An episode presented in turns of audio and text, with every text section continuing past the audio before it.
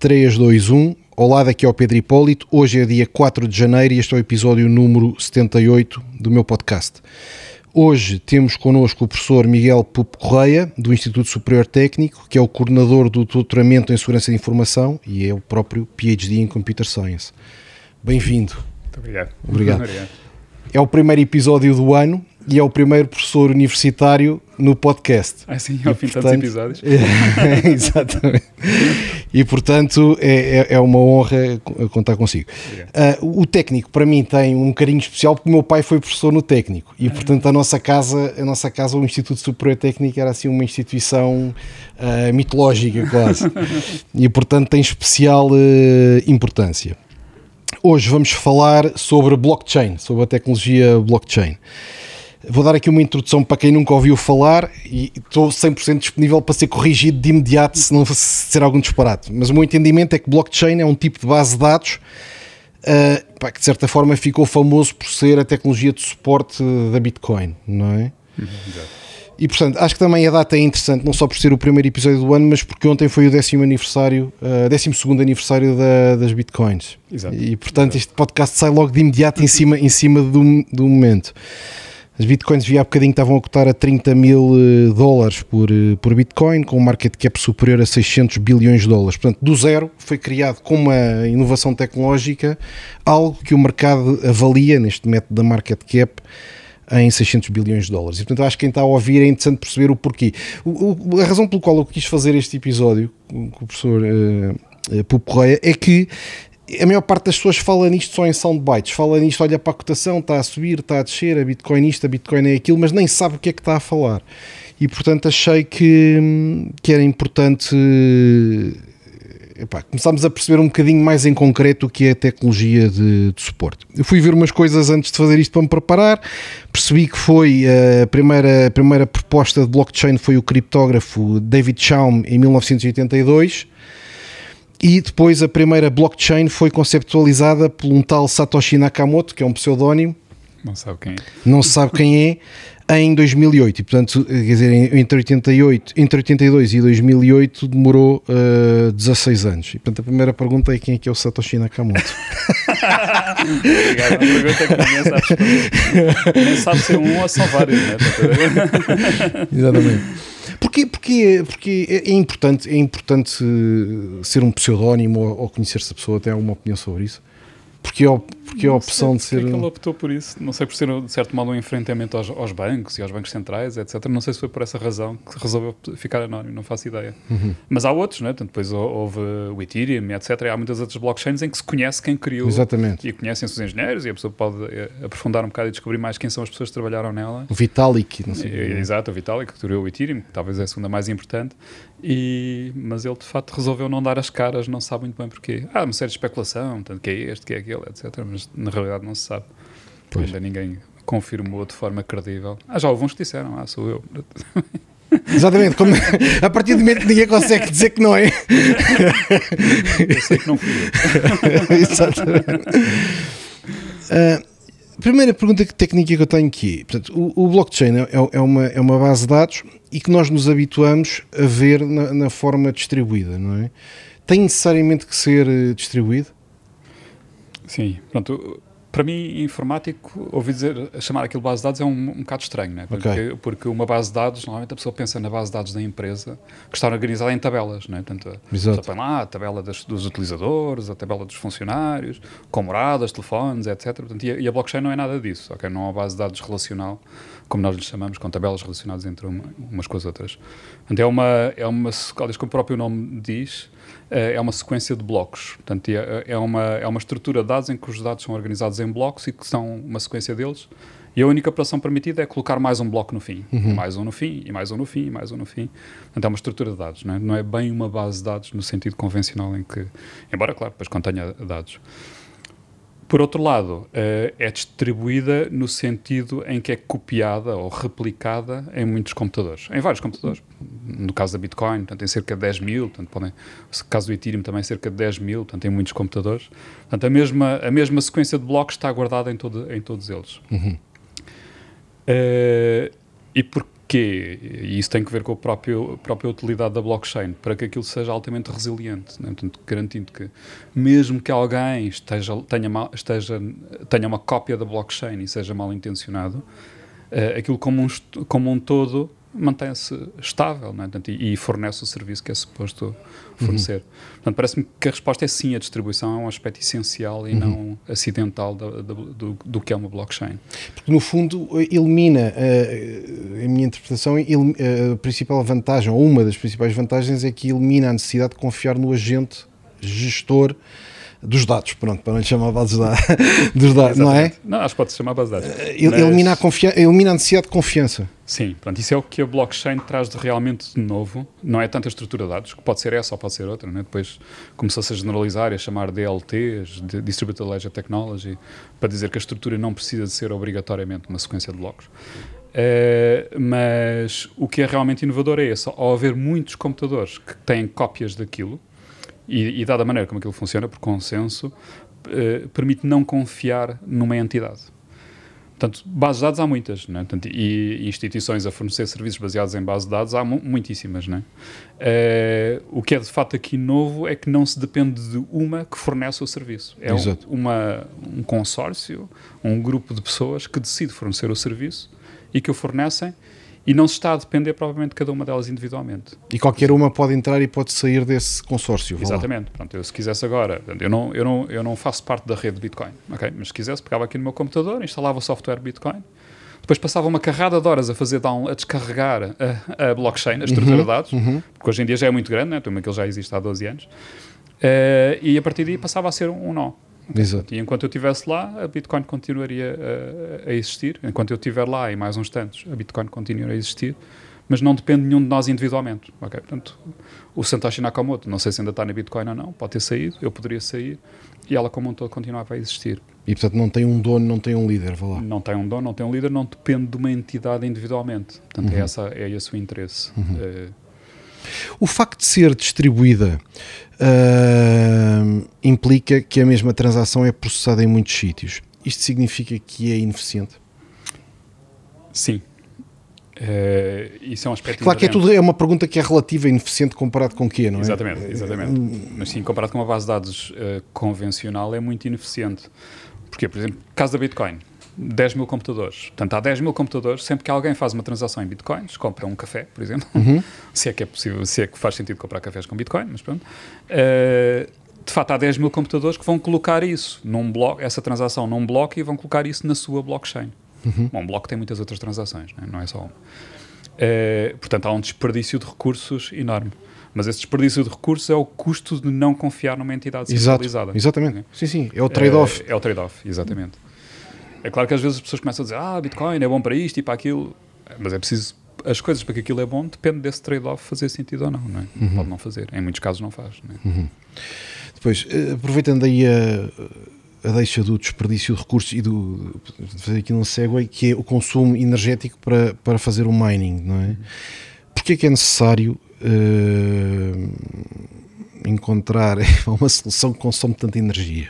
Okay. Não é necessário. Uh, é a solução adotada pela Bitcoin e por várias outras que vêm na linha do Bitcoin, mas não é essencial na blockchain. As pessoas pensam, ah, às vezes ouve-se a crítica, a blockchain consome muita energia. Não, não é verdade. A Bitcoin consome muita energia. Sim, a Bitcoin consome muita energia. Consome um disparate de energia. Aquilo é um desastre ecológico. Né? Então, uhum. consome energia de um país. Uh, o, o, que é ridículo, não é? Uh, mas aquilo é inerente à solução que a, que a Bitcoin utiliza para, para chegar a consenso sobre qual é o próximo bloco que eu vou pôr uh, no fim da blockchain. Porque este, ao, ao, existirem, por exemplo, 10 mil computadores espalhados pelo mundo, e que nós não sabemos quem são, né? uhum. porque eu li uma, eu instalo aqui o software e passa a fazer parte da rede Bitcoin e ninguém sabe que sou eu, ok? E há outros que entram e que saem, etc. É, eu, eu, e todos têm, são supostos ter a mesma blockchain lá dentro, a mesma cadeia de blocos lá dentro. Portanto, é preciso sempre chegar a consenso sobre qual é o próximo bloco? Chegamos a consenso, agora o próximo bloco é este, pum, colocamos no fim este bloco. Agora chegamos a consenso, o próximo bloco é este, colocamos outro bloco. Okay? Mas é preciso chegar a consenso, é preciso que todos coloquem o mesmo bloco no fim. Pronto, a Bitcoin utilizou uma solução muito interessante, eh, mas tem esse problema do consumo de energia, chamado por favor. Ou seja, o que acontece é, ele coloca-lhes um problema que exige consumir tanto, tanta energia, tanta energia, que em média, só uma vez cada 10 minutos, alguém no mundo consegue resolver esse puzzle. Okay? Portanto, é um, é um puzzle criptográfico. Uh, pronto, e, e, é claro que a pessoa pode dizer, ah, mas isso depende de quantas pessoas é que há a tentar e quanto, quanto esforço é que colocam em tentar. Sim, pronto, eles vão ajustando a dificuldade do problema de maneira a que cada 10 minutos haja um que consiga ganhar esse jogo. Mas e há é, muita gente a é tentar. E é por tentativa e erro, não é? A resolução é do puzzle. tentativa e erro, sim. Portanto, basicamente eles fazem uma conta e vêm, ganhei ou não ganhei, pronto. Se não ganharam, tentam outra vez, outra vez, outra vez, outra vez. Cada uma dessas computações é, é um rastro criptográfico, é uma função que tem algum peso a, a calcular, calculada em enormes quantidades, tem imenso peso a calcular e consome muito tempo de, de computador. Em geral, nem sequer é calculado por, por pelo processador do computador, é calculado por, usando placas gráficas ou, ou até hardware específico. Uhum. É, portanto, é uma espécie de um jogo uh, e que se paga em energia. É claro que como a Bitcoin, e quem consegue ganhar esse jogo, quem consegue, nos tais 10 minutos, escolher o seu bloco, é o seu bloco que ganha, o consenso é sobre o seu bloco, é retribuído, portanto ganha dinheiro. Ganha umas poucas Bitcoins, que valem muito dinheiro. Uhum, né? claro. portanto, uh, portanto, é um jogo que, vale, que está configurado para valer a pena. Né? Portanto, uh, uh, e, portanto, consome essa energia. Mas há soluções alternativas que não passam por okay. isso. Né? Portanto, o Ethereum introduziu agora há poucos dias o Proof of Stake, que é diferente, já não há este jogo, portanto o que acontece é que tem que há uma determinada probabilidade de alguém que tem muito dinheiro eh, ganhar, ok? E depois eh, é como se esse dinheiro fosse gasto e depois pode tentar outra vez. E depois há, há algoritmos de consenso uh, que são aqueles que eu trabalhei no doutoramento e que há muita gente que, que trabalha. Às vezes fala-se do PBFT, que foi criado por um português, muita gente não sabe disso, pelo Miguel Castro, que era, que era do técnico, depois fez o doutoramento no MIT. E, e, o, e esses algoritmos de consenso não utilizam esse tipo de estratégia para fazer consenso. Portanto, o que acontece é os participantes trocam mensagens entre eles e vão votando. Ah, a minha opinião é que o próximo bloco é este. A minha opinião é que o próximo bloco é este. Portanto, e, e, vão trocando mensagens entre eles até chegarem a uma conclusão. Portanto, vantagens e desvantagens. É só trocar mensagens, não é preciso cá andar a fazer cálculos criptográficos muito pesados. Desvantagens. O número de mensagens é proporcional ao número de participantes. Quando há Exato. Três, aqueles números com que nós brincamos quando fazíamos investigação, quatro, sete, dez, aquilo funciona bem. Quando se passa para 10 mil, não funciona. Exatamente. Todo, é? Portanto, é impossível. Portanto, são 10 mil levantado ao quadrado, por exemplo. Portanto, é um número de mensagens tão grande que não empanturrávamos a internet a, a, trocar mensagens para chegar a consenso. Exatamente. Pronto, mas agora há, há, algoritmos que estão no meio termo entre os dois e conseguem ser eficientes. Há uma coisa, por exemplo, na Algorand, que é uma empresa na Suíça que tem e que e consegue escolher dinamicamente um pequeno conjunto de nós para fazerem consenso e os outros não participam. Portanto, mesmo que haja muitos, não interessa. Né? Pode, pode haver 10 mil, mas nós escolhemos aqui 20 para fazer consenso e depois da próxima vez serão outros. Uhum. Mas porquê então, que na, na, agora uma pergunta se calhar super básica, mas que para mim não é intuitiva. Porquê que na blockchain nós registamos blocos e não as transações direto? Interessante questão. Eu acho que é por razões históricas. É pelo, é pelo fato do, do, Satoshi Nakamoto, do Satoshi Nakamoto, seja lá quem for, uh, ter escolhido aquele mecanismo de consenso que é pesado uh, e, como tal, mais uma transação de cada vez, e, e, por exemplo, um bloco pode ter, por exemplo, 10 mil transações, uhum. uh, iria estar a fazer consenso demasiadas vezes. Portanto, ele escolheu por aglomerar umas tantas. Uhum. Isso é um mecanismo que nós conhecemos por batching, é juntar muitas e depois fazer por consenso só sobre uma, em vez de fazer consenso sobre uma de cada vez. Uhum. Mas, uma pessoa executa uma transação Bitcoin, não é? Executa, e, e, essa transação é broadcasted na rede, não é? Exato, exatamente. Uh, eu tenho esta dificuldade conceptual de perceber isto, que é, quando a transação é broadcasted, os miners, portanto, quem tiver a, a, validar as transações, vão estar a trabalhar em blocos, mas nem todos estes blocos são iguais uns aos outros, porque uns receberam a minha transação, outros receberam outra transação. Uh... Mas o que isso não interessa, quer dizer, para uma pessoa cuja a transação estava à espera que a transação entrasse e uhum. ficou para o próximo bloco, uhum. ou seja, atrasou 20 minutos, né? isso é mau. Mas em média funciona bem, não é? Em média não é preciso que a minha transação fique no, apareça no primeiro bloco que seja colocado na blockchain logo a seguir. O que é preciso é que ao fim de algum tempo acabe okay. por aparecer na blockchain. Quando a minha transação é incluída num bloco, de certa forma os outros uh, validadores retiram essa transação dos blocos que estão a trabalhar. Exatamente. Do, quando, uma, quando um bloco é colocado no fim da blockchain, depois as mesmas transações já não são colocadas no bloco seguinte. Exatamente. Uh, e portanto, eles para, para jogarem também precisam ter transações. E portanto, aquelas que estão para trás, eles têm que as ter disponíveis para, para colocar no próximo bloco. E o tamanho do bloco é relevante? O tamanho do bloco é relevante. O tamanho do bloco tem, uh, tem implicações em termos de débito da rede, né? porque são cada 10 minutos há um bloco, em média. Né? Portanto, às vezes os 10 são 2 e às vezes os 10 são 20, né? uhum. mas em, em média é uma vez cada 10 minutos. Uh, okay. Portanto, se muitas transações foram colocadas num bloco, uh, o débito é maior, se forem menos, o, o, débito da rede é menor. Ou seja, a quantidade de transações que se consegue fazer por segundo depende do tamanho do bloco. Portanto, maiores blocos, mais throughput, vá lá, mais... Exatamente. Uhum. Throughput é, é débito em inglês. Exatamente. Eu estava a tentar traduzir. Eu, eu sou completamente bilingue. eu também uso tempo uh, e, e, e, é importante ser 10 minutos. Porquê que é 10 minutos? Não, acho que não é essencial isso. Parece é aqueles é... filhos que dão idade dos porquê. acho que foi, foi, uma opção de projeto deles. Uh, por exemplo, no. No, no Litecoin Ethereum, é um quarto, por exemplo. Sim, sim, no Ethereum é cerca de 20 segundos. Uhum. Uh, isso tem implicações. Portanto, os 10 minutos permitem reduzir um problema a que chamam forks. Uh, ou ambiguidades, não sei em português. Portanto, às vezes acontece que, apesar de tudo, isto é probabilista, não é? esta forma de fazer consenso. Isto é um jogo. Permite que a rede é, atualize toda, provavelmente. Dá tempo suficiente para os outros nós. Também, pois. Mas o, a, a, probabilidade de alguém conseguir um bloco em 10 minutos é uma, meramente uma probabilidade. Né? Portanto, há uma probabilidade uh, e muito inferior, mas okay. podem haver dois que consigam mais ou menos ao mesmo tempo. Pode não ser 10 minutos, pode ser 10 minutos e uns segundos, podem ser 11 minutos. Okay? Então, de repente, há dois blocos válidos a, a serem espalhados pela, pela, pela rede. Okay? A, a serem broadcasted, né? Portanto, a, a espalharem-se. E então cria-se um fork. Né? Portanto, a, a, rede, a, o blockchain que era suposto ser uma sequência de blocos, de repente há uma bifurcação. Há dois blocos válidos. Uhum. E então depois é preciso resolver essa ambiguidade. Uh, e, e, a forma como, como o Bitcoin resolve, grosso modo, é vai vendo qual é o, o ramo que cresce mais Escolhe e a certa altura corta o outro, ok? Deita o outro fora. E todos, e todos adotam o maior. E todos adotam o maior. Portanto, a certa altura, o, o ramo mais pequeno vai sendo esquecido e depois essas transações, ainda por cima, ficam perdidas ou têm que ser voltadas a, executar. Uhum. Com 10 minutos, essa probabilidade é baixa. Com 20 segundos, como faz o Ethereum, essa probabilidade é, é relativamente alta e acontece muitas vezes. Isso significa tem mais risco? Uma transação?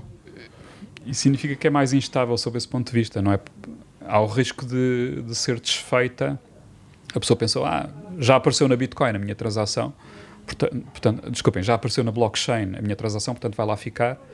E depois, ao fim de um tempinho, não, afinal, olha, afinal desapareceu. Eu joguei que estava estável e eu joguei que não. Pois, estou a perceber. Portanto, isso é outro problema desta tecnologia. Aliás, é outro, problema, outro problema deste, desta forma de consenso, é, que é pelo fato de uma transação aparecer num, na blockchain, não é garantida 100% que ela lá fique. Né? Portanto, há um período de tempo em que há este problema de haver a bifurcação e dele acabar por desaparecer.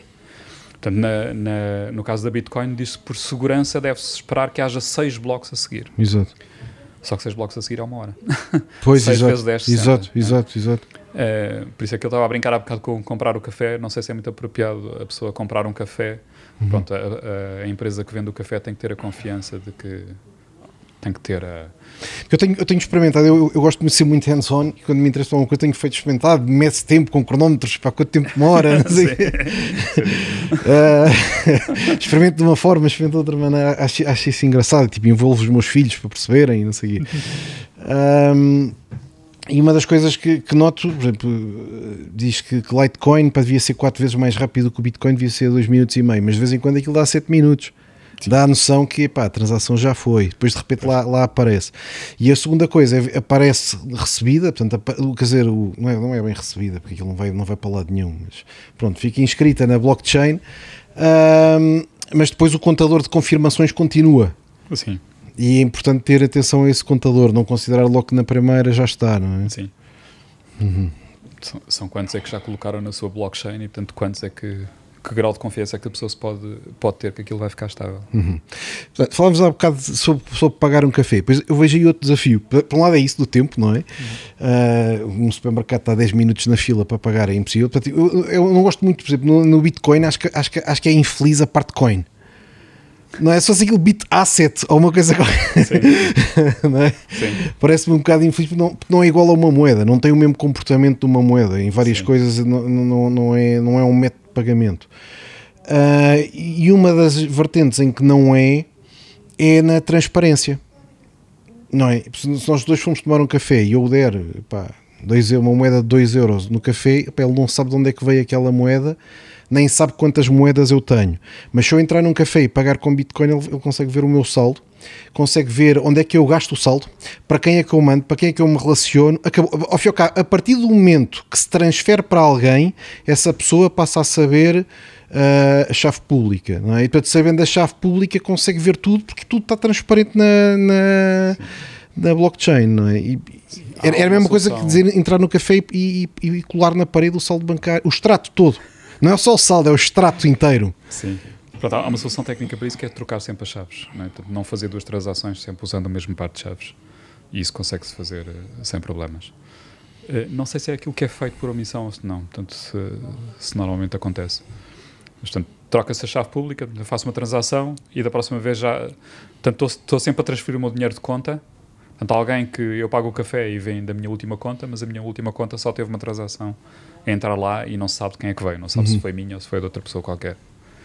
Uh, mas de facto há esse problema. Portanto, é uma, um dos princípios de, de projeto da, da, Bitcoin era ser completamente anónima e não é de 100% anónima. Né? De facto, consegue-se fazer analytics daquilo e perceber as transações de dinheiro. Portanto, perceber o meu entendimento é que é, é 100% transparente, ao contrário do que as pessoas pensam, é, mas é 100% transparente. A única Sim. coisa que tem é um, é um alias, não é? Porque, quer dizer, porque a chave pública, é, se eu não a disser a ninguém Bem, é fácil ir à internet e encontrar eh, endereços públicos com, com 2 bilhões de dólares lá depositados. Sim. Só que ninguém sabe quem são. Exato. Nem ninguém sabe a chave privada. Portanto, não há maneira de os tirar de lá. Mas, a partir do momento que se faz um pagamento, nós temos aqui uma coisa gira, até fizemos aqui uma espécie de uma mini cerimónia no, no escritório para experimentar, que foi no feriado, um destes feriados, já nem sei qual foi, fizemos uma transferência, de, portanto, os bancos fechados, Portanto, era um feriado que foi no, calhou numa sexta-feira, julgo eu, numa sexta, uma coisa assim. E, portanto, era, era interessante porque era bancos fechados, sexta, sábado, domingo, segunda e não chegaria lá e fizemos um, uma transferência com o meu sócio da África do Sul com Bitcoin. E portanto, com 10 minutos, numa altura em que na banca ia demorar 6 uh, dias, porque dizer, com sábados, com feriados, com não sei o quê, em 10 minutos uh, completamos uma transação. Mas eu sei que ao lhe mandar 0,1 Bitcoins para ele por brincadeira, ele a seguir consegue ver todo o meu saldo, tudo. Sim. Ele, a equipa de mídia que filmou, que gravou. Todo... sim, o endereço, público, o endereço não é suposto ser publicado. Não é? Não é, não é suposto ficar público, sim. Aliás, neste a associação caso, neste entre o endereço e a pessoa não deve ficar pública. Exatamente. Não, só nós que vimos é que passamos a saber. O receptor, o meu sócio da África do Sul passa a saber o meu e eu passo a saber o dele. E toda a equipa que estava aqui na sala a filmar e não sei também. Mas, mas, mas por acaso é surpreendente. Portanto, troca-se essa. É a tal história, é abdicar da, da necessidade de confiar em alguém, de confiar no banco, perder a confidencialidade para uh, ficarmos mais expostos, mas sem necessidade de confiar nos outros, porque o sistema garante isso.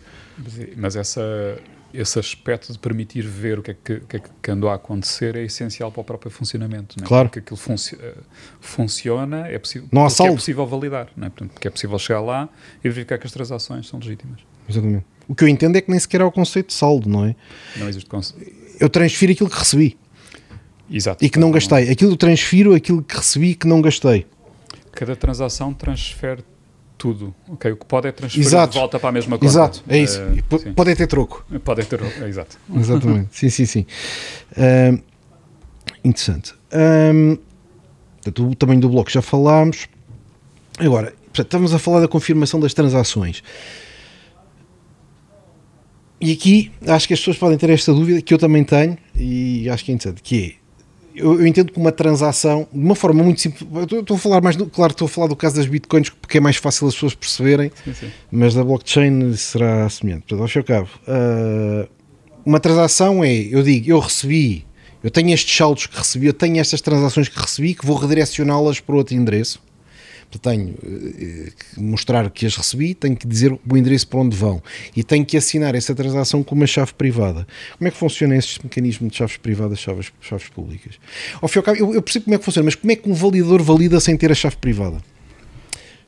Ok, isso foi, isso de fato foi um grande breakthrough criptográfico do fim dos anos 70. Uh, foi durante a criptografia existe há milhares de anos. Portanto, a pessoa ouve aquelas histórias não é, dos reis, não é? Portanto, eles cifravam as mensagens usando cifras muito simples, em que o objetivo era sempre a confidencialidade, era sempre esconder o conteúdo das mensagens trocadas, uh, de, por exemplo, entre os postos diplomáticos e coisas assim, e, e, impedir que o adversário fosse ele quem fosse conseguisse ler. Portanto, existe, uh, há, uma cifra de César, que se diz que Júlio César terá usado, portanto, há dois mil anos, né? portanto, há alguma coisa conhecida dos egípcios e coisas assim. Portanto, nos anos 70, bom, os anos 70 já do século passado, né? Já, já passámos de, de, de, século e de milénio, eh, houve pessoas que se aperceberam que havia um problema grave e que existiu, por exemplo, no momento em que as cifras foram muito usadas, que foi durante a Segunda Guerra Mundial, que era o problema da distribuição das chaves era para duas pessoas comunicarem de forma confidencial, né, garantindo a confidencialidade dos, da, daquilo que enviavam, era preciso que antes tivessem conhecimento da mesma chave uh, criptográfica, da chave que era usada para proteger essa comunicação.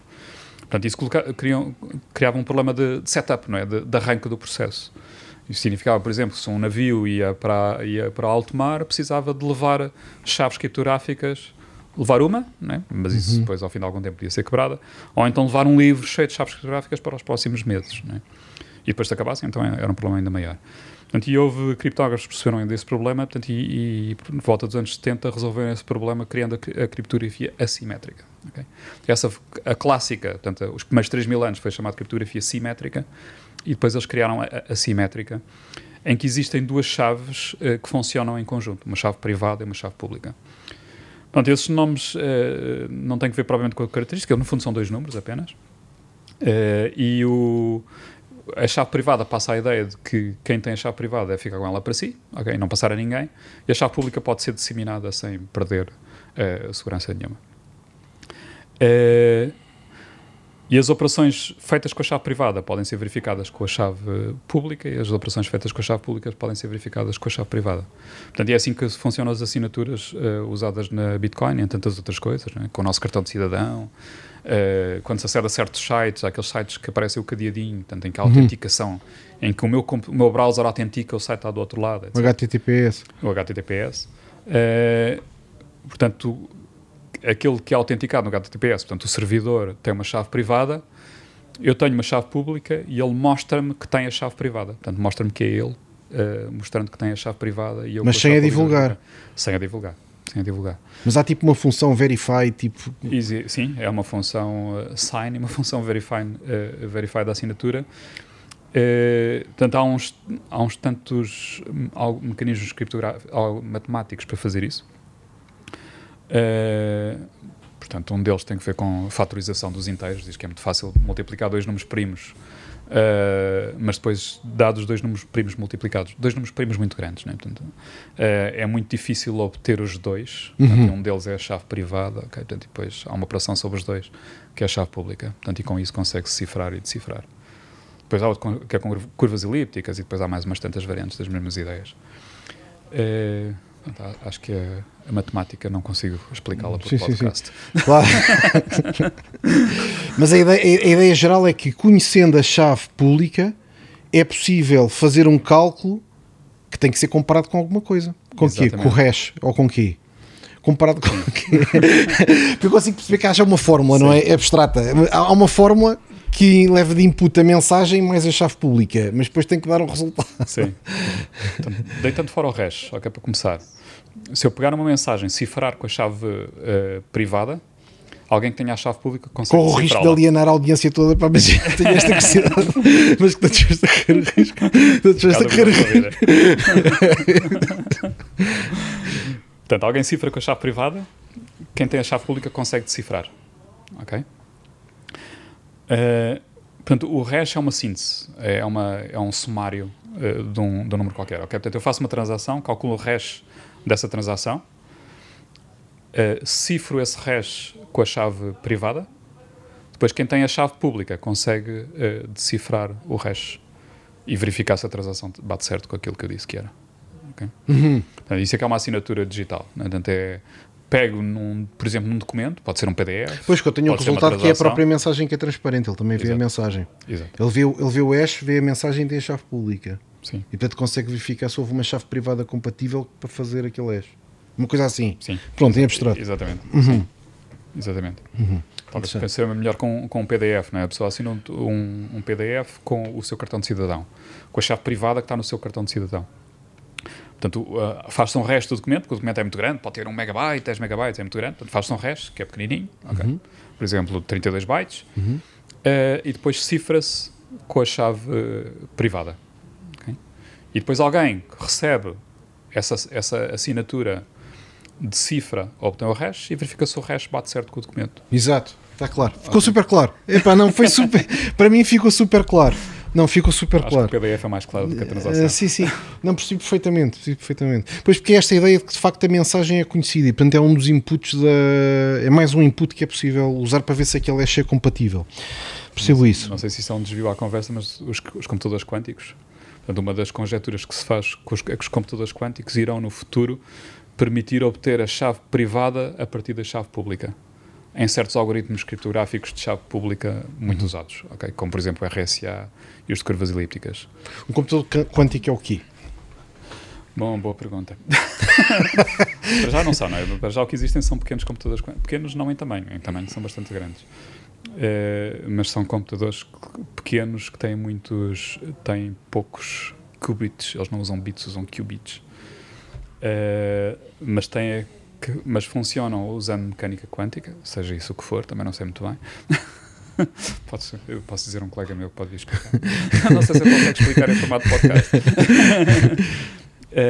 mas essencialmente conseguem fazer como se fossem simultâneo muitas operações que num computador convencional seria preciso fazer ou em paralelo, com muitos, muitos computadores, okay? uma infinidade deles, uh, ou então demorando um tempo enorme. Estou a perceber. E por isso passaria a ser possível, por exemplo, em menos do que 10 minutos, fazer uma alteração da blockchain. Por exemplo, sim. Portanto, há um, há um, os computadores quânticos estão a começar. Há um algoritmo que funciona, em uhum. teoria, em computadores quânticos, permite quebrar, por exemplo, o RSA, que é um dos mais usados, embora em, na blockchain mais usar, os mais usados são curvas elípticas. Uhum.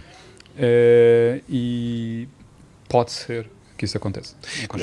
Considera que no dia de hoje é, é absolutamente inviolável uma blockchain como a da Bitcoin?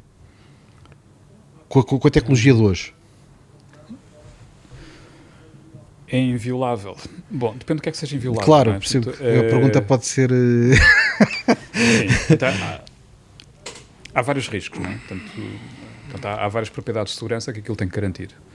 Portanto, há uma das propriedades de, de segurança eh, uma das mais interessantes é que não é possível reescrever uh, a Bitcoin, é a blockchain da Bitcoin. Uhum. Não, é? não é uhum. possível chegar lá e alterar uma das transações mais antigas. E já agora, porque é que isso é uma propriedade relevante? Porque estamos a falar de transferências de dinheiro, não é? Portanto, eh, eu, São todas ligadas umas às outras, se eu altero uma, corto o link. Exatamente, pronto. E, e é desejável que se eu tiver feito um pagamento de um milhão de euros no passado, não consiga alterar a blockchain de tal maneira que depois possa dizer, afinal ainda tenho um milhão de euros disponível. Não é? era, era, simpático para algumas pessoas, mas não necessariamente para, para a comunidade. Não é? Portanto, mas é, poderia alterar esse bloco e todos os blocos seguintes. Sim, portanto, isso é um, uma hipótese. Não é? Algo que poderia acontecer e que seria uma violação da integridade da blockchain. Okay? Isso é possível ou não é possível? Na, na Bitcoin, portanto, em teoria não é impossível. Em teoria é possível. Pois. Okay? Na Bitcoin, como há muita gente a contribuir para aquilo, muita gente a pôr muito tempo de, de processamento para aquilo crescer, parece inviável que isso aconteça. Okay? Tinha que ser, não sei, um governo qualquer de malucos que se punha a computar feitos loucos uh, para conseguir reescrever a Bitcoin. Porque eu tinha que conseguir reescrever antes de alguém somar mais um bloco. Mais um bloco. Porque e não é? Um, tinha um, que ser mais rápido a refazer tudo do que alguém a fazer um. Exatamente. Ok. Ou então calcular muitos ainda para a frente de maneira a criar. Eh, Exatamente, é, é, que, é que os outros é que passam a estar atrasados. Exato. Portanto, e nem sequer é muito claro que isso seja uma boa ideia, né? Portanto, porque o, a única coisa que ia fazer é destruir a Bitcoin. Não é? Exatamente, não é, não, é? e não é incentivo económico. Sim. Porque passava a, ter, passava a ter um registro numa, numa base de dados, volto a dizer, registros numa base de dados que passavam a, a, a não ser valorizados. Hum. É como a pessoa hackear um banco e roubar um milhão, ok.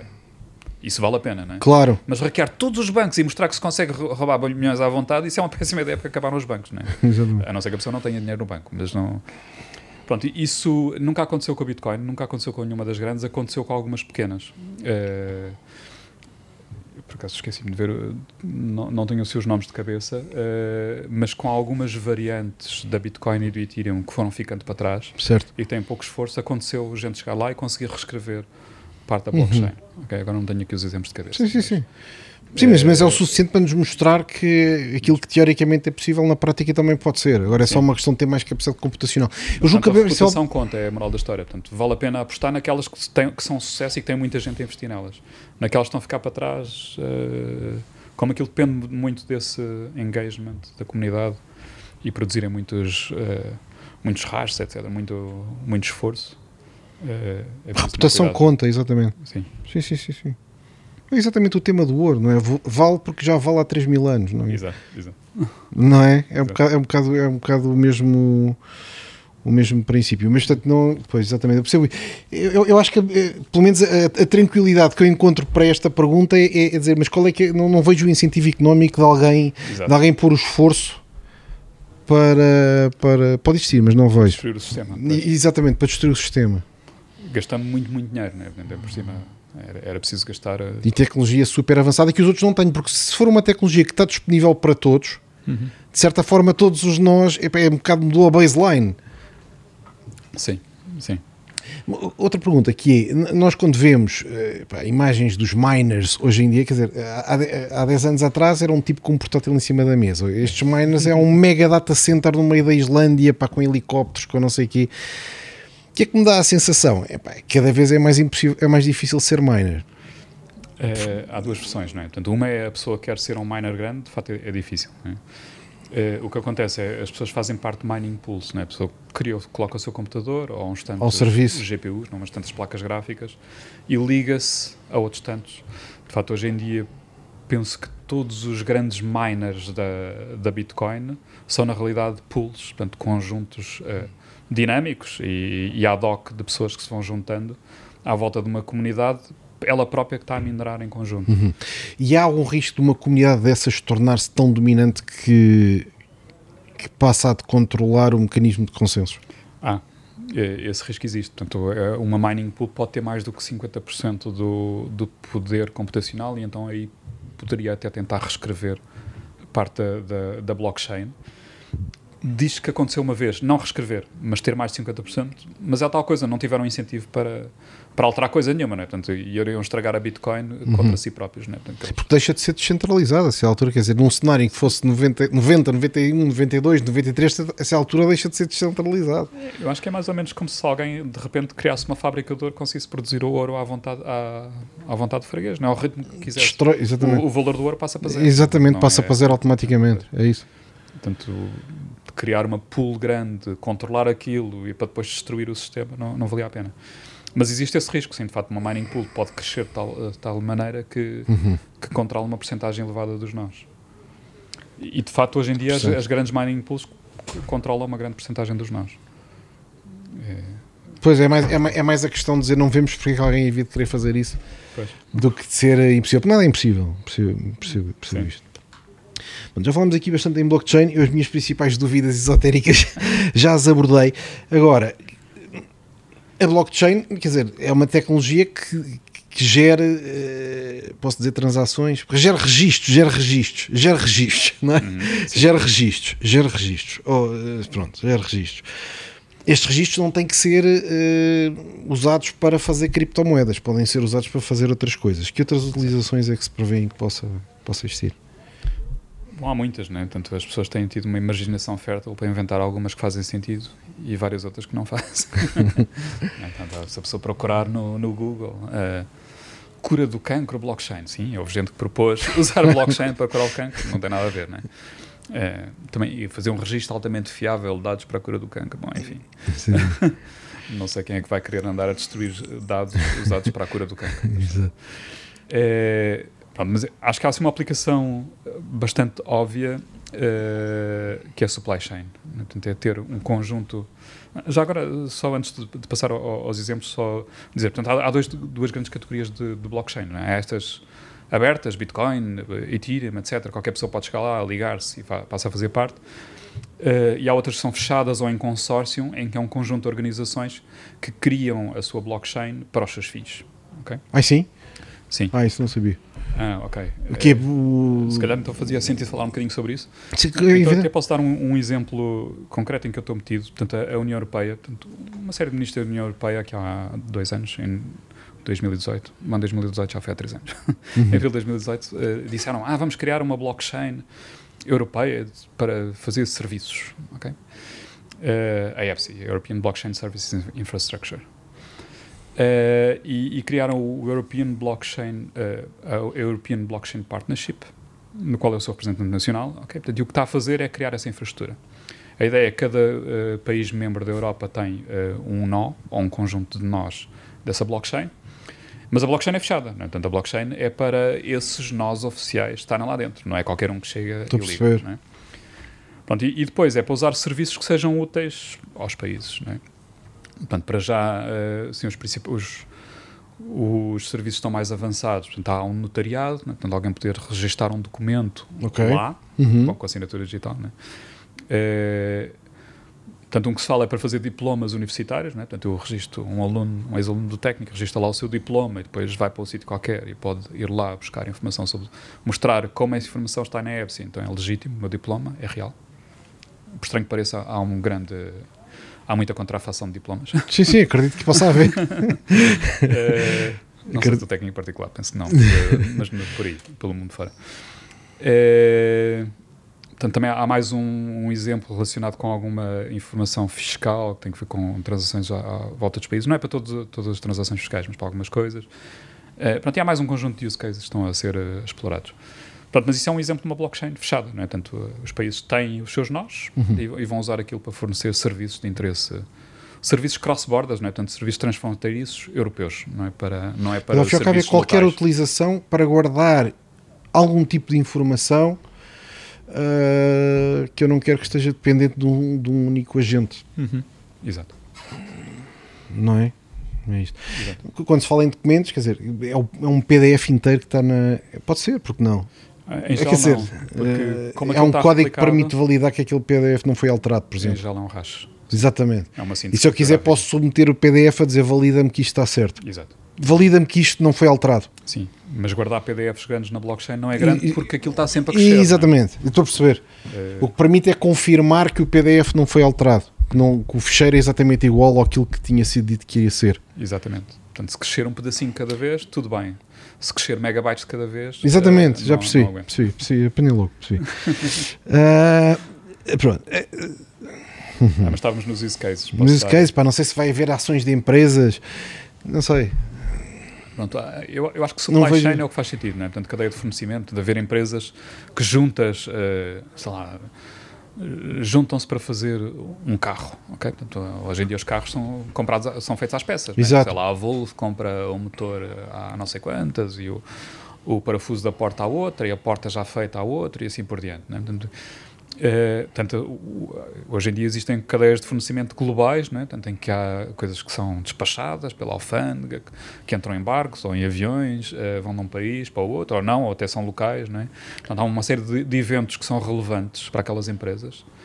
E colocar isso na blockchain pode ser relevante para os participantes perceberem o que é que está a passar, o que é que está a passar. Uhum, é? a. Por exemplo, esta porta demorou mais um mês do que devia chegar. Mas porquê? Quem é que se atrasou? Ah, foi o vendedor de não do parafuso, mas da cabeça do parafuso na Indonésia, ou, ou uma coisa assim. Uh, portanto, há uma série de benefícios nisso. É? O, o, processo fica transparente para os participantes, mas não é para toda a gente no mundo, é para os participantes daquela cadeia de fornecimento. É. Portanto, eu acho que isso é uma das aplicações com mais potencial que eu vejo hoje em dia. Depois há muitas outras, né? portanto, essas da EPSI uh, é outro exemplo. É... Julgo que a melhor forma, se calhar, de alguém pensar, ter ideias disto, é imaginar tipo um, um Google Docs onde, onde todos podiam escrever e acrescentar coisas no documento. Só que esse Google Exatamente. Docs não está dependente da Google e pode ser verificado por todos que ninguém apagou nada, ninguém alterou Exatamente. nada. E só é agora- possível chegar lá e acrescentar uma linha no fim, Exatamente. não é possível apagar as Por exemplo, é, é uma forma boa de estimular a, cri- a criatividade, libertando-nos de pá, blockchains e de coisas que só possam trazer peso, estar a ocupar o CPU com, com, a, com a definição. Sim. É ter um documento partilhado onde as pessoas podem ir escrevendo coisas. E agora o que é que querem lá escrever é o use case. Mas é isso mesmo. Portanto, é um documento partilhado onde se pode chegar e acrescentar linhas. Não se pode É, apagar nada. Não se pode apagar nada porque está copiado em todos. Em Exato. dezenas, centenas isso. de sítios, milhares de sítios. E a única operação válida é colocar e todos colocam o mesmo no fim porque há consenso Exatamente. sobre o que é colocado. Pode ser que alguém que esteja a ouvir para tenha uma ideia engraçada. Finalmente, Agora tenho percebido o que é blockchain. Não, porque isto é o objetivo. O objetivo, o objetivo é mesmo perceber. não é? Perceber o suficiente para conseguir pensar. É isto que eu gosto de dizer. Perceber o suficiente para conseguir pensar. Uh, bom, falamos imenso também na, na- na rede Ethereum que, que é associada aos smart contracts, não é? Pronto. Uh, com aquele personagem, pá, aquele tipo parece, parece, um, parece quase um extraterrestre, o Vitalik, não é? Pá, o tipo, o tipo tem, tem mesmo aquele ar de Messias. Uh, pá, não sei. Acho que encaixa bem no, no papel. um, Butarino, não é uma coisa assim? Vitalik, É. qualquer coisa assim. Vitalik Buterin. Não sei pronunciar, mas é isso. Um, o que é, que é um smart contract? Isto é interessante para validar aqui o, o apelido. É, sim. Portanto, um smart É, contract... Buterin, é, Vitalik Buterin. Não sei como é que isto se pronuncia também. Vou começar por explicar sem falar de smart contracts. ok? Portanto, eh, portanto, por exemplo, a Bitcoin tem um serviço bem definido, que é esse serviço de. Ah, se a pessoa abstrair um bocadinho, não é? Portanto, aquilo no fundo é uma infraestrutura distribuída muito grande, com 10 mil computadores e mais mining pools, etc. É uma coisa complexa. Eh, e que fornece fundamentalmente um serviço de transação de, de moedas. Eh, pronto, em informática, a pessoa começa logo a pensar, não é? A informática começa a pensar, mas são computadores. Porquê fazer apenas aquele serviço que lá está? Eu podia pôr o meu próprio software aqui para fazer qualquer coisa útil para mim. Portanto, e, e um smart contract, no fundo, é isso. É software que eu e que, que certas blockchains permitem que se coloque lá para fazer algum serviço para nós. Hum? Posso dar um, posso dar um exemplo. Eh, nós temos um projeto europeu em que está a usar blockchain eh, para registar os tais certificados académicos e não só, e outras coisas mais. Mas, ok, mas isso é uma das coisas mais simples que está a fazer. Portanto, e nós criámos um smart contract. Na realidade é uma hierarquia de smart contracts, ok, mas não interessa muito. Mas um, um smart contract onde eu permito chegar lá uma, uma instituição, como o técnico, uma escola, chegar lá e registar o aluno com o número não sei quantos, eh, está aqui o hash do, do certificado académico dele. Do PDF com o certificado académico dele. Ok, e para o outro, outro, outro. Portanto, se eu usasse o Ethereum, eh, nós usamos o Ethereum e o Ethereum por si não permite fazer isso. ok? O Ethereum o que permite fazer é transações da sua moeda, que é o Ether. Certo. Mas eu coloquei lá o meu software, eh, ou o software feito pelo meu aluno, na realidade, pelo Diogo Serranito, ok, aliás é ex-aluno, que agora é engenheiro, eh, ele colocou lá o, o software dele para fazer esse, esse, esse efeito, permitir chegar lá e registrar certificados académicos. ok? Eh, portanto, Mas registar da rede Ethereum. na rede Ethereum. Ok? Não- o técnico não está a usar isto, ok? Foi meramente Pois não, não, não é? Mas o- Portanto, a rede Ethereum permite registar eh, o que for. permite fazer É isto? coisas, ok? Por exemplo, registar outras coisas, como essas, ou eventos, ou, ou o que for. Ou, Portanto, algumas das contas, criptomoedas ou- correm em cima da Ethereum ou não? Deve se calhar, quer dizer, em o teoria Ethereum sim, tem uma, uma criptomoeda própria que é o Ether. E depois podem-se criar eh, smart contracts com as suas próprias criptomoedas, que em geral não se chamam criptomoedas, chamam-se tokens. Não é? As pessoas começam a falar Ok, de a tokens perceber, ou assets virtuais. Eh, posso ter um smart contract que registra transações de tokens que significam gatos, né? portanto ao Crypto, CryptoKitties, né? que é, um- é uma, uma aplicação criada em cima de Ethereum que serve para transacionar gatos virtuais, ok? Eh, gatos mutantes virtuais. Portanto, aquilo um isso é genial. CryptoKitties, pá, tenho que investigar isto. É uma espécie de um jogo. Pá, isto é mas, importantíssimo. pá. eh, Custa dinheiro, custa dinheiro a jogar. Não, percebo isso. É preciso Mas pagar. eu, não, é, mas eu não me importo dessas coisas. Eu gosto, gosto de perceber como é que funciona. Eu gosto de perceber a lógica. Sim. Não me importo de gastar uns cobres para, para perceber. Mas pode ser outra coisa qualquer, não é? Claro, ter claro, claro. contract para registrar barras de ouro, Eh, ou quadros, ou carros, ou, ou outra coisa qualquer. Por exemplo, uma pessoa comprar um, ter o, o Louvre dizer vou emitir tokens do Mona Lisa, cada um é um sobre um milhão do Mona Lisa Sim. e a pessoa pode comprar 3% eh, do quadro da Mona Lisa. Pois. E tem os tokens e que tem a prova que tem 3%. Se alguma vez aquilo for vendido, tem que receber 3% do valor da venda. Por exemplo. Sim. Um exemplo, não é? Não sei se esse exemplo é assim muito simpático para o Louvre, mas é, mas é uma ideia é engraçada. Assim, a uma ideia de vender a Mona Lisa. Um tipo ter um prédio no Dubai gigantesco e lançar tokens sobre o prédio. Exatamente. Pronto, e, e, na realidade isso foi uma das fraudes que não- algumas eram legítimas, mas que ocorreram em, sobretudo em 2018, 19, né? Houve aquelas ICOs que eram ofertas desse Ok. tipo. Alguém colocava lá um smart contract e dizia, agora eu vou vender o meu token, ok?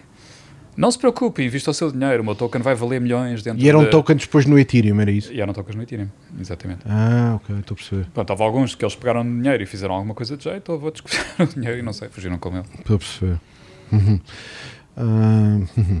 Mas, mas porquê que os contratos são smart? Portanto, o ao fim e estamos a dizer, é uma peça de software que está registada no Ethereum. Em vez de ser um token, é, um- é uma linha de código. É isto? Sim.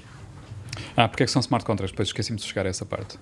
Eh, de facto, o, lá o Vitalik Buterin, quando teve essa ideia dos smart contracts, ele inspirou-se no trabalho de outro sujeito, tem um nome ainda mais esquisito que eu não me lembro, que, a que, chamava, que chamava de fato smart contract. Portanto, a ideia do smart contract era, é independente de blockchain e tem que ver com um contrato entre uma pessoa e uma empresa, por exemplo, que é executado automaticamente. Portanto, eles dão sempre um exemplo que Hum. é a máquina de comprar comida. Isso é interessante. A máquina de comprar comida é, um, eh, é uma implementação física de um contrato entre uma pessoa e um vendedor. não é?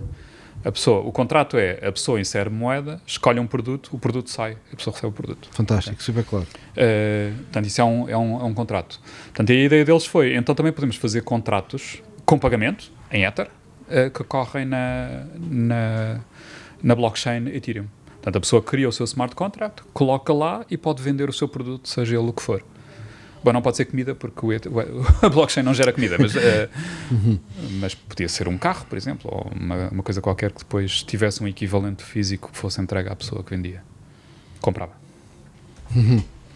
Por isso é que se chamam smart contracts, porque a Porque funcionam em original que ele pensou para esse software foi criar só, uh, contratos que são executados automaticamente.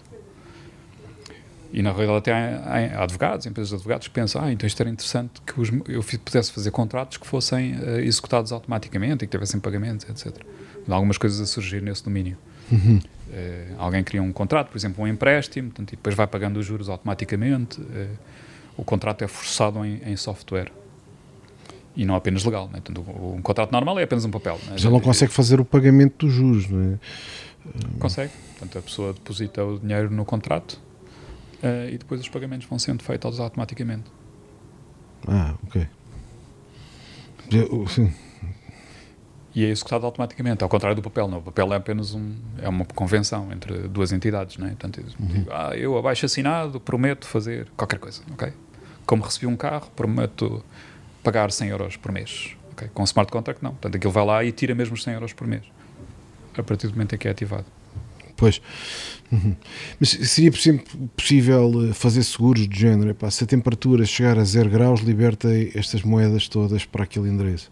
Se- Uma coisa assim, desse, ao fim e ao cabo, ter triggers, ter triggers eh, incorporados, aquilo tinha que ler em algum lado a temperatura. Quer dizer, tinha que ter um input, tinha que ter um input qualquer que despoletasse o trigger. Gente, todos os dias consultava a temperatura, se der 0 graus, liberta o X, X para o agricultor. Sim, perfeitamente possível e isso leva-nos a outro conceito que é o conceito de oráculo. ok? Um oráculo é algo que obtém informação de fora da blockchain e coloca na blockchain. Por exemplo, ler a temperatura é um, é um exemplo. ok? Portanto, é algo que lê a temperatura e coloca na blockchain uma transação a dizer, ou, ou chama o smart contract a dizer a temperatura é tal. É possível fazer e é muito feito hoje em dia. Porque, em geral, viver apenas dentro do mundo blockchain é interessante, mas depois falta essa ligação ao mundo real. é? Exato. Ler eh, quando o salto chegou a qualquer coisa, quando a, a temperatura ficou baixa, quando começou a chover, eh, quando houve um terremoto, etc. Portanto, é esse, esse tipo de componentes de software chamam-se oráculos de software e que podem ter uma componente física. Portanto, o problema do- dos oráculos é que, apesar de tudo, os oráculos, eh, estamos a confiar nos oráculos. Os oráculos não são distribuídos, né? Normalmente não estão, não estão replicados em 10 mil nós. Né? Portanto, o oráculo é uma componente. Bem, eventualmente a pessoa pode ter umas tantas, né? É, eu não, em princípio não vou pôr o oráculo nos 10 mil nós da, do Ethereum, por exemplo. Deve também ser interessante para fazer um sistema. Agora eu sou criativo, um, um sistema de votos. Imaginemos que o orçamento de Estado era registado. Uh, não é bem registado, quer dizer, era, era tokenizado na, na, na rede Ethereum e, a pessoa dizia, e depois as pessoas podiam votar. Uhum. Isso é perfeitamente, porque um, um, voto é uma transação. É? Portanto, sim. eu podia votar. Dizia assim: epá, vamos gastar 3 bilhões de dólares a comprar submarinos. Sim ou não? Epá, se isto der mais de 51% de votos, liberta a massa para os submarinos. Sim. Não é? Ao fim e ao cabo, sistemas em que, que exigem consensos. Consigo imaginar um contrato a fazer estas coisas. Sim, sim, perfeitamente. Portanto, do seu ponto de vista técnico, isso não tem grande problema. Agora, o que a pessoa tem que pensar é: mas será que a propriedade de segurança de votação, que é realmente importante, é guardar a integridade dos votos que foram feitos? E não é só, não é? Por exemplo, quem é que votou? Quem é colocar é que... na blockchain não me dá nenhuma garantia sobre quem é que votou. Bom, foi alguém que tinha acesso à, à chave, à, à chave do X. Exato. É... Permitir é vender votos, por exemplo, vender a chave a outra Exatamente. pessoa. Portanto, uma das propriedades relevantes do, das votações, por exemplo, com as votações nacionais não é, que nós temos, é garantir que cada pessoa vota, é ela própria a votar e mais ninguém por ela. Não é? Portanto, a votação é local, pois. a pessoa tem que se identificar, vai a um sítio sozinha, não, é? não se pode deixar ninguém ir com ela, não é? para não, de nenhum modo, coagir aquilo que ela faz, porque o voto tem que ser livre. Não é? Tem que ser uma pessoa a um voto e tem que ser livre. Essas soluções tecnológicas não garantem nada disso. A sensação que eu tenho nestes temas de blockchain é que as criptomoedas realmente criaram um use case super potente e claro, não é? Uhum. E com dimensão gigantesca. Mas, por exemplo, nos temas da rede Ethereum e dos smart contracts, ainda estamos super. Eh, muito cedo, não é? Ainda estamos muito cedo. Não há. Quer dizer, ainda não foram implementados casos novas formas de governo, por exemplo, para funding, pode ser interessante, não é? Só dizer, quero financiar este projeto, epá, mas não, se nem todos transferirem a sua cota, então o projeto não existe. Pois. Volta tudo para trás, coisas assim. Uhum. Sim, é, automático, é possível, não é? Sim. Ao fim e ao cabo, posso transferir para lá a minha parte da cota porque sei que se os outros não transferirem aquilo, devolve-me. O tipo não pode ficar com a minha e cancelar o projeto. Eu dou várias vezes um exemplo que acho que é fácil de perceber. Inteligência artificial, não é? Uma tecnologia quente, toda a gente fala hoje em dia, né? E a ideia apareceu há 60 anos atrás. A blockchain apareceu há 12, né? Portanto, é uma, é uma distância temporal completamente diferente, né? Portanto, surgiu há muito pouco tempo e os smart contracts ainda há menos, né? Portanto, já ter preciso tempo para as ideias amadurecerem, para as, as, boas ideias virem à tona né? e as más ideias irem ao fundo, porque há pois. muitas más ideias. Mas neste momento já não há dúvida nenhuma que o Ethereum é que é a rede de suporte dos smart contracts ou ainda vão aparecer mais 50? É, Já está a ficar consolidada ou, ou, ainda não? Eu acho que o Ethereum é uma rede estável e que vai continuar a ser usada. Eu acho que para, para, as redes abertas é que tem mais sucesso hoje em dia e acho que vai continuar a ter. Agora evoluiu para Ethereum 2 e que parece estar a correr bem, né? vamos ver.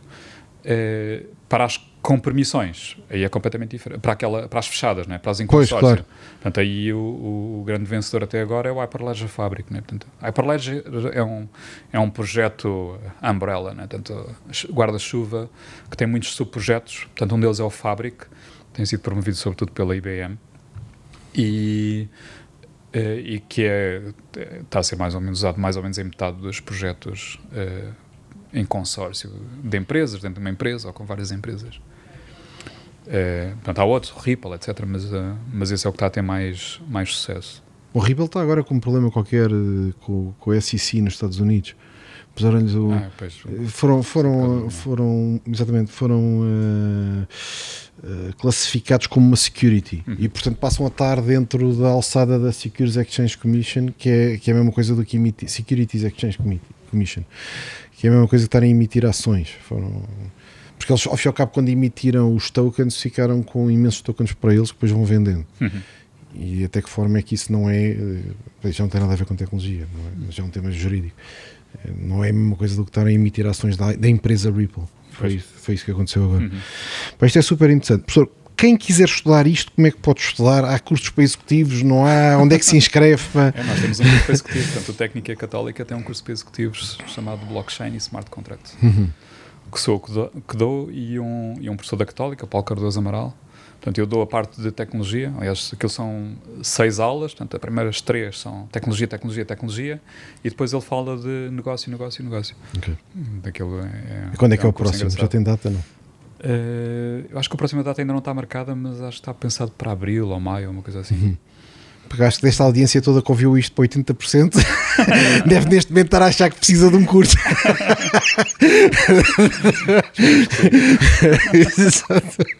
não sei se os vídeos de YouTube vão resolver. Isto não tinha sido combinado. Apesar do momento publicitário. Professor, obrigadíssimo. Para mim foi super interessante. Nada, nada muito obrigado. Tirei aqui algumas dúvidas essenciais que tinha. muito obrigado. obrigado, obrigado. obrigado.